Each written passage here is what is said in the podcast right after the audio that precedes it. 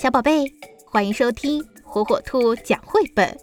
今天火火兔要给小朋友们讲的绘本故事，名字叫《布鲁姆博士搞不懂》，作者德国丹尼尔纳波，文图王新义，由湖北美术出版社出版。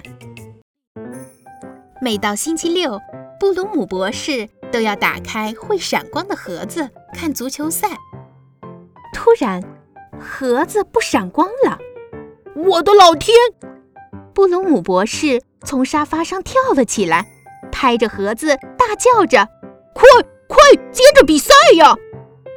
可是没有用，盒子里还是什么都没有，没有足球，没有足球场，最重要的是没有足球运动员。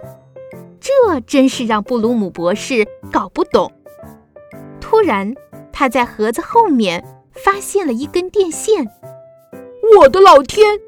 布鲁姆博士想，一个那么大的足球场，怎么能顺着一根电线跑过来呢？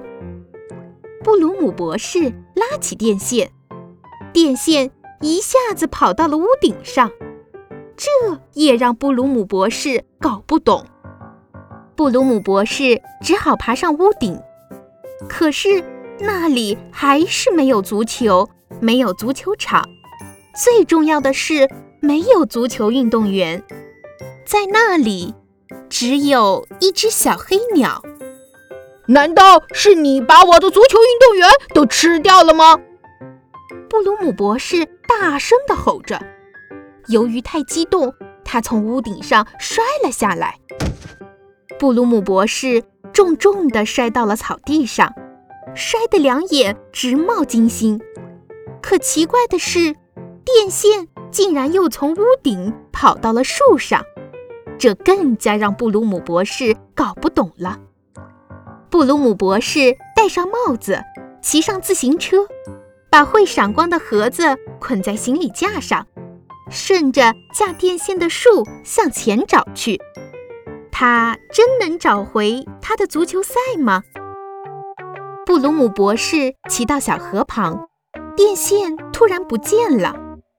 那里没有足球，没有足球场，最重要的是没有足球运动员。在河边，只有三只忙碌的海狸，还有一架水车和一台机器。这真让布鲁姆博士搞不懂。请问你们看见我的足球运动员了吗？布鲁姆博士问海狸们：“是这个盒子里的足球运动员吗？他们不见了，那是因为没电了。”第一只海狸说。可布鲁姆博士还是搞不懂。没电了，是因为水车不转了。第二只海狸接着说。布鲁姆博士仍然搞不懂。水车不转了，是因为我们力气太小了。没法把风车搬到轮轴上去。第三只海狸说：“哦，这下布鲁姆博士终于搞懂了。”布鲁姆博士赶紧跑过去，抱起风车插到轮轴上，风车又重新转了起来。还好星期六还没过完呢。布鲁姆博士回家后，重新把电线插头插到会闪光的盒子上。盒子又开始闪光了，呵 呵我的老天！